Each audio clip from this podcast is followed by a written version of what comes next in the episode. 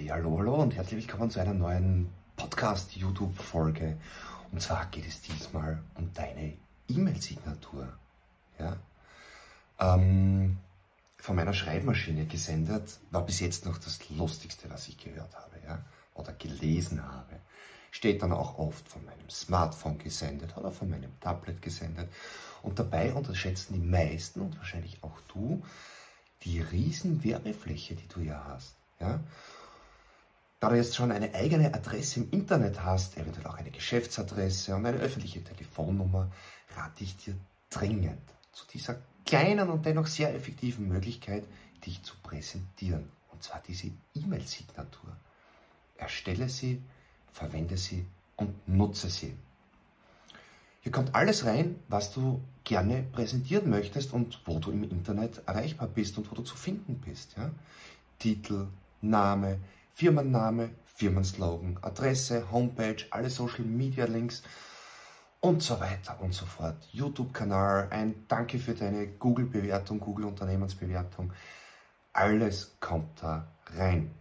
Du kannst auch ein Bild oder eine Grafik hinzufügen, musst du allerdings nicht. Und technisch kann ich dir sagen, ja, trotz 21. Jahrhundert, das funktioniert noch immer nicht so richtig bei allen Endgeräten.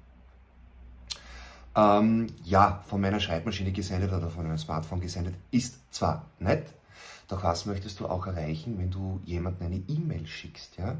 Du möchtest mit jemandem einen Termin ausmachen oder wie auch immer, er soll dich in irgendeiner Form kontaktieren können und soll Möglichkeiten haben, äh, mehr von dir zu sehen, ja? Ich hatte da mal ein Beispiel, ein Kunde oder eine Person hat mir eine Nachricht geschickt, äh, ja, lass uns treffen, einen Termin ausmachen und ich hatte nur seine E-Mail-Adresse, weil stand von meinem Tablet gesendet. Ja? Also musste ich ihm noch ein E-Mail schicken mit der Bitte um Telefonnummer oder sonstiges. Oder soll ich ihm gleich einen, einen Terminvorschlag schicken? Naja, however, auch das nimmt die E-Mail-Signatur ab. Bei der E-Mail-Signatur bitte achte auch darauf, dass deine Telefonnummer auf einem Endgerät, auf einem Smartphone, ja, auch, dass du direkt draufklicken kannst. Es ist total ärgerlich, also ich sehe das sehr oft, ja, statt plus 4,3 oder plus 4,9, da steht 00, ja, das funktioniert noch. Dann ist ein Leerzeichen, dann steht in Klammer die Vorwahl und so weiter, dann sind noch ein paar Sonderzeichen dazwischen. Das mag das Handy nicht. Ja.